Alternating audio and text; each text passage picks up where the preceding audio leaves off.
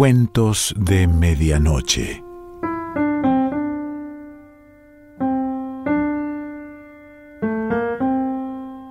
El cuento de hoy se titula Los laberintos y pertenece a Mario Lebrero.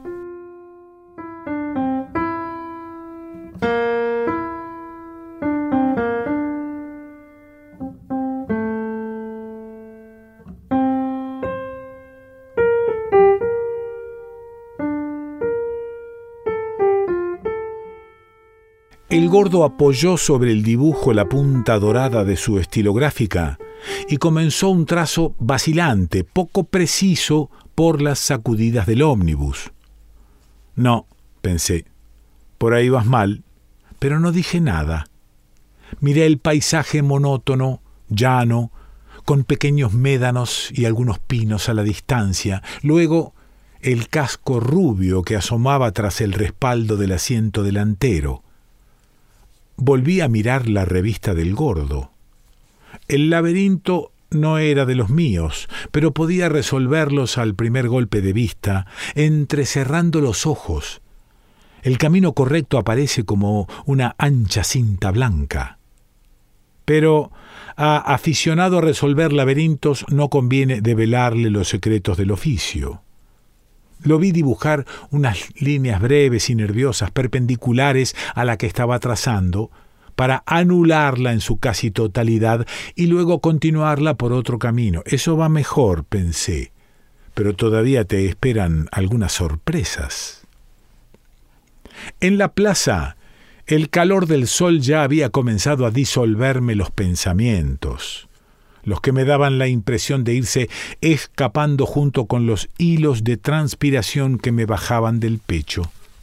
De eso se trataba justamente unas vacaciones terapéuticas para oxigenarme un poco en el cuerpo y el alma, lejos del lab, de mi jefe y de nuestros mecanismos obsesivos. Un soplo de viento cálido me acarició amablemente el cuerpo y de paso trajo algunas palabras que me sacaron del descanso intelectual. A unos cuantos metros había unas jóvenes tomando el sol junto a una sombrilla de colores chillones que en ese momento proyectaba su sombra lejos de ellas. Habían dicho algo acerca de una tal Sonia, quien al parecer había prometido bailar desnuda. Traté de percibir más información, pero solo me llegaron palabras aisladas o murmullos incomprensibles, y cuando el viento volvió a ser favorable, la conversación parecía haber virado al tema de cierta marca de esmaltes de uñas. Almorcé enfrente en un restaurante con mesas afuera, desde donde podía vigilar las escaleras de acceso a la Rambla. Estuve allí cerca de dos horas, aprovechando la sombra y preguntándome sobre los límites de la capacidad de esas mujeres para absorber rayos de sol.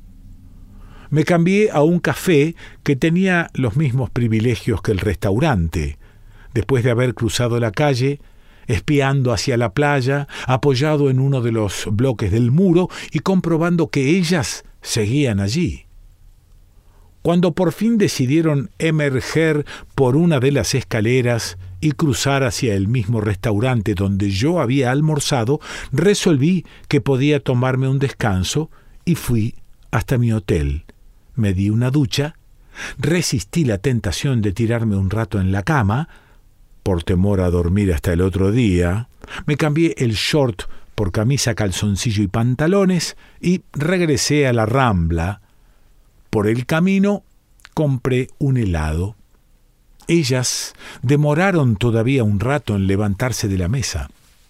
Me entretuve, mientras tanto, mirando las tapas de las revistas y los libros de un kiosco, y cuando se pusieron en marcha, las seguí a buena distancia, fingiendo un paseo despreocupado. Se metieron en un hotel. Calculé un tiempo que me pareció suficiente para que se ducharan, vistieran y emperifollaran, tiempo que empleé en distintas tonterías como máquinas tragamonedas, contemplación de vidrieras y vitrinas y la compra de un llavero, recuerdo para turistas, y luego me instalé en un bar estratégico desde el que podía dominar la entrada del hotel. A la una de la madrugada me fui a dormir. Podría jurar que no habían salido. Había agotado en esa cuadra las posibilidades de vigilancia de apariencia inocente. El local con el banco de madera donde uno podía sentarse a comer chorizos, otros dos bares, un puesto de revistas y postales, una farmacia y hasta el mismo hotel de las chicas, donde entré a pedir innecesarias informaciones sobre alojamiento. ¿Habrían salido antes, sin ducharse, vestirse, emperifollarse, o bien no habían salido? Si habían salido no había forma de saber cómo acceder al espectáculo prometido por la tal Sonia, si no habían salido, tal vez ella acostumbrara a bailar desnuda en ese mismo hotel. Pero bueno, no quise seguir cavilando, estaba cansado, frustrado, aunque no tanto como para que se reactivaran los estados de angustia de los cuales estaba tratando de liberarme con esas vacaciones. Recordé la cara del psiquiatra aconsejándome con suavidad que no hiciera nada, y sobre todo que no pensara nada. Y como dije, me fui a dormir. Después de llegar a la convicción sin mayor fundamento de que la araña era inofensiva para los seres humanos y que resultaba más bien conveniente a mis intereses por la abundancia de mosquitos y moscas, bajé de la silla. Limpié con un diario las huellas de los mocasines y devolví la silla a su lugar junto a la cama. Di varios pasos inútiles por la pieza, fui al baño y me peiné otra vez. Fui hasta la ventana y miré una vez más el cielo cubierto y el agua que caía a torrentes sobre el balneario, y decidí bajar. Me instalé en uno de los sillones de la recepción a mirar el agua desde otro ángulo, a través de uno de los grandes ventanales, y al rato vino un señor y me invitó a formar parte de una mesa de póker. Averigüé que las apuestas eran livianas, nada más que para entretenerse mientras esperaban el sol, y me integré a un grupito que conmigo pasó a ser de cuatro. Y más o menos sucedió lo mismo durante dos días más, con la única novedad de la llegada de un telegrama de Lucy para recordarme que debía portarme bien. Al tercer día la lluvia era una leve llovizna y me largué hasta la oficina del telégrafo. Contesté a Lucy y de paso, en una inspiración momentánea y genial, sin que hubiese estado pensando en ello previamente, redacté un telegrama en el que proponía a mi jefe un laberinto de sal fina para las babosas, con lo que el lab se ahorraría seguramente mucho dinero. Después compré una resma de papel, una regla de plástico y otros implementos de trabajo, porque si el sol seguía ausente algunos días más me volvería loco, y prefería volverme loco trabajando en lo mío que jugando al póker o mirando la lluvia. Encontré a aquellas muchachas en las proximidades del supermercado. Ahora llevaban unos vestidos sencillos y un paraguas liviano de color celeste que las protegía a ambas de la llovizna. Yo seguí llevando un atuendo ridículo de emergencia, zapatillas con suela de goma, short, campera de nylon y gorra impermeable con visera de color gris y en ese momento tenía en la mano una bolsa del supermercado con el insecticida y las galletas que acababa de comprar, pero me di cuenta de que no podía resistirme a ir tras ellas. Pensé en Lucy, imagen a la que apelo con frecuencia para verme libre de tentaciones pero no funcionó como inhibición, ya que esto no se trataba exactamente de una aventura extraconyugal, sino más bien otra cosa bastante indefinida, en la que se mezclaba una hipotética imagen erótica. Y después de todo, ¿quién sabía cómo era esa Sonia? Una aventura física de espionaje y otra intelectual, como la de resolver un acertijo. Las calles, rectas de asfalto, se transformaron pronto en caprichosas vías de pedregullo que se retorcían en curvas, mientras las edificaciones se volvían al principio más espaciadas entre sí y más lujosas. Y luego, cuando los caminos eran ya de tierra o barro, por esos días de lluvia, las construcciones se hacían más modestas, más dispersas aún, al tiempo que los focos de iluminación recién encendidos comenzaban a escasear. Al cabo de muchas vueltas vi a las muchachas entrando a un edificio que no podía ser sino una iglesia. La araña, en su rincón del techo, había fabricado una bolita negra como en el lab no habíamos trabajado todavía con arañas, yo ignoraba todo acerca de ellas. Me pregunté si esa bolita sería simplemente una masa de excrementos, pero me daba la impresión de que la araña la vigilaba como si fuera algo muy valioso para ella. En esos días volvió el sol, que al principio se hizo sentir tímidamente y después con su fuerza interior redoblada, como excusándose primero y luego tratando de compensar la ausencia. Me llegó un cheque de mi jefe, junto con una carta de felicitación por aquella idea.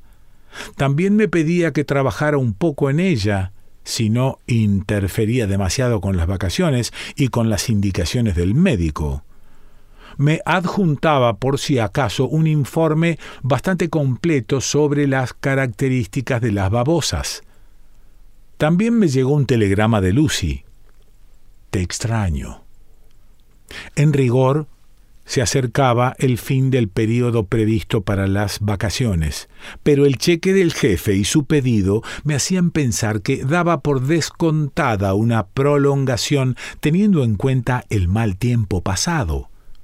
Tuve la impresión de haber encontrado tal vez un sistema de trabajo muy próximo al ideal. El sol, la playa, las distracciones y en las horas de la noche, o cuando hacía más calor por la tarde, un poco de trabajo cerebral en algo que realmente me gustaba y me permitía de paso ganarme decentemente la vida. Pedí por carta a mi jefe un informe sobre arañas, aunque al respecto no había encargos oficiales a la vista, y trabajé en la idea del laberinto de sal fina. Una serie de proyectos en borrador descartados me sirvieron de base para unos cuantos laberintos destinados a la revista de juegos, que eran también fuentes de ingresos del lab.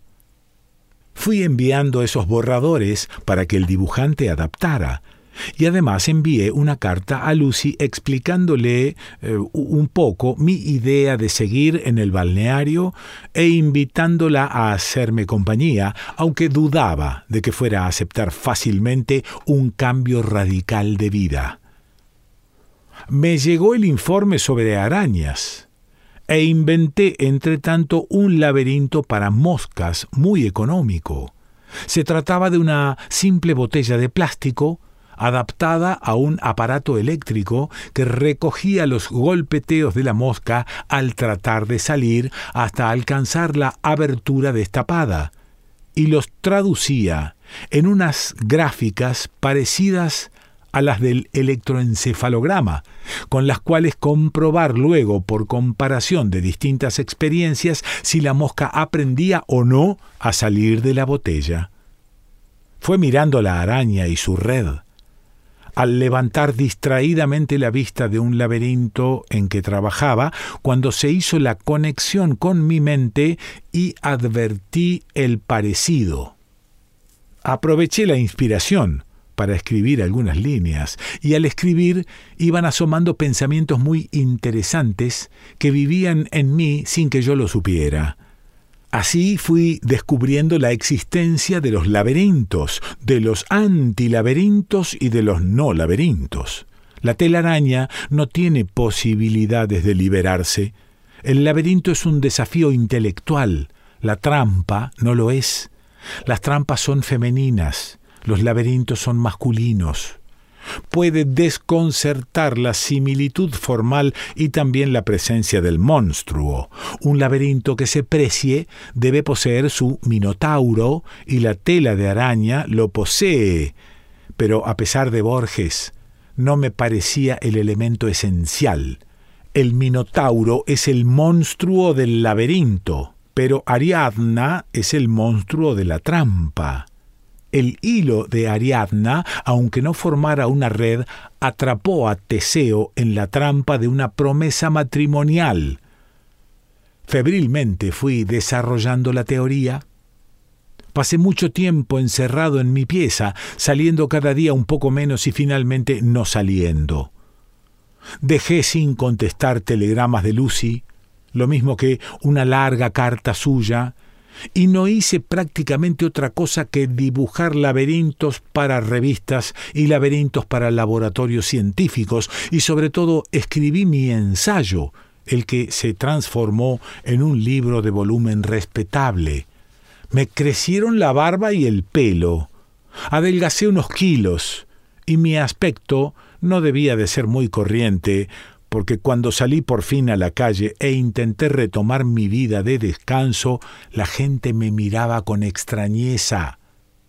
Noté que la playa se iba quedando desierta. El verano tocaba su fin. Releí la carta de Lucy.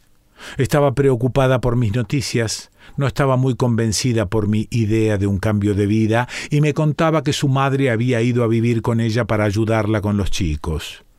Varias veces había tenido la intención de viajar para verme, pero no se había atrevido a descuidar sus preocupaciones. Comencé una carta de respuesta en la que reforzaba mis argumentos para ese cambio, pero poco a poco me fui desviando hacia un detalle de lo esencial de mis actividades y una explicación sintética de mi teoría. La parte más difícil de explicar era la de los no laberintos. Y cuando traté de hacerlo, me fui dando cuenta de una serie de detalles que había pasado por alto en el libro y que finalmente me dieron pie a recomenzar todo el trabajo desde otro punto de vista. Como realmente no me había vuelto loco, sino que estaba muy tranquilo y despierto y me sentía muy bien, tuve cuidado esta vez de no quedarme encerrado mucho tiempo. Aprendí a distribuir mis actividades teniendo en cuenta el trabajo y la diversión, y también la urgencia sexual que me había aparecido. Era por otra parte la época ideal para flirtear con las últimas turistas, entre ellas algunas damas muy interesantes y un poco decepcionadas en su sed de aventuras. Esto lo hacía sin culpa, por los aspectos fisiológicos, sin sentir que fuera afectado en absoluto mi cariño por Lucy ni mi real fidelidad. Los recientes puntos de vista sobre el tema de los laberintos tocaban directamente la realidad. No se trataba ya de mitología o literatura, ni de trampas animales por el estilo de las telas de araña, sino de la realidad misma en la que ella tiene de laberinto y de trampa, con sus monstruos y sus víctimas me fui asustando un poco de los alcances de mi obra, especialmente en lo tocante a las trampas afectivas y a los laberintos burocráticos, pero decidí escribir todo lo que sentía sin juzgar demasiado su verosimilitud. El principal descubrimiento, creía yo, era el de los estados de conciencia asimilables con los no laberintos, o cómo deslaberintizar lo real, aquellas dos jóvenes que suponía desaparecidas del balneario hace mucho, pasaron por la vereda frente a mi hotel cuando yo miraba por la ventana, miraba el mar, no muy distante, pensando en él como laberinto, como trampa y como no laberinto. Sin dudar bajé rápidamente a la calle, donde se iban alargando las sombras, y comencé o recomencé la persecución.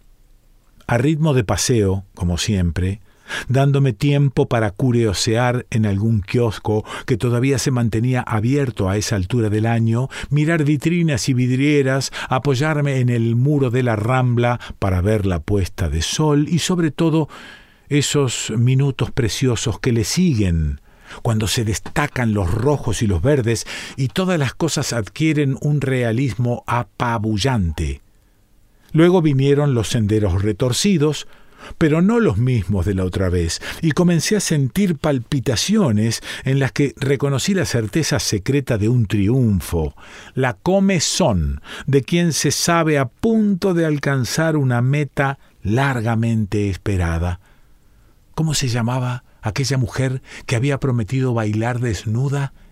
Sonia, se llamaba Sonia. El camino se hizo más largo y complicado que la vez anterior.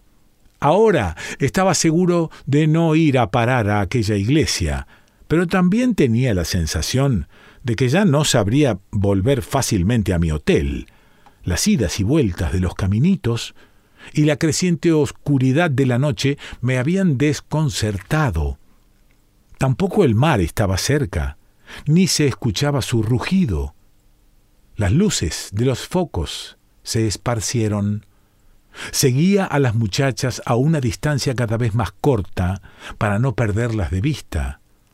Pensé que esa certeza de que el misterio iba a ser develado provenía en buena medida de la forma de caminar de ellas, que tenía un no sé qué indefinible, algo muy diferente de las veces anteriores, tal vez un cierto envaramiento o una cierta despreocupación artificiosa.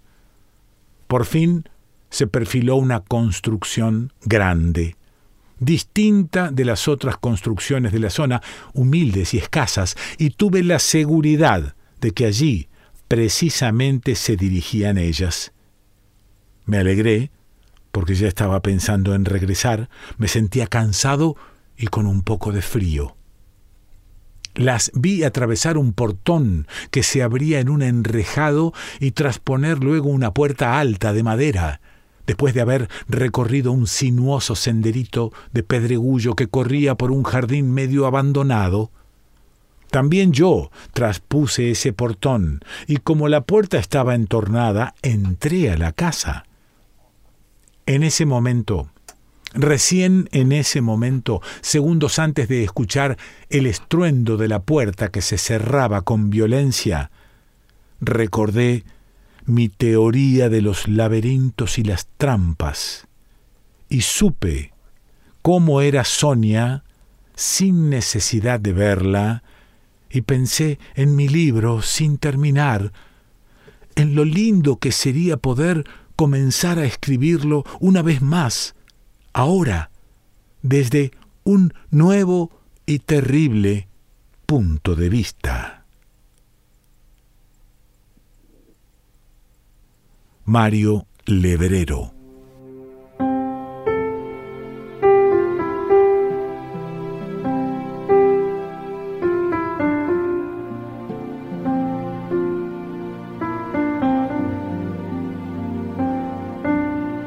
Cuentos de medianoche.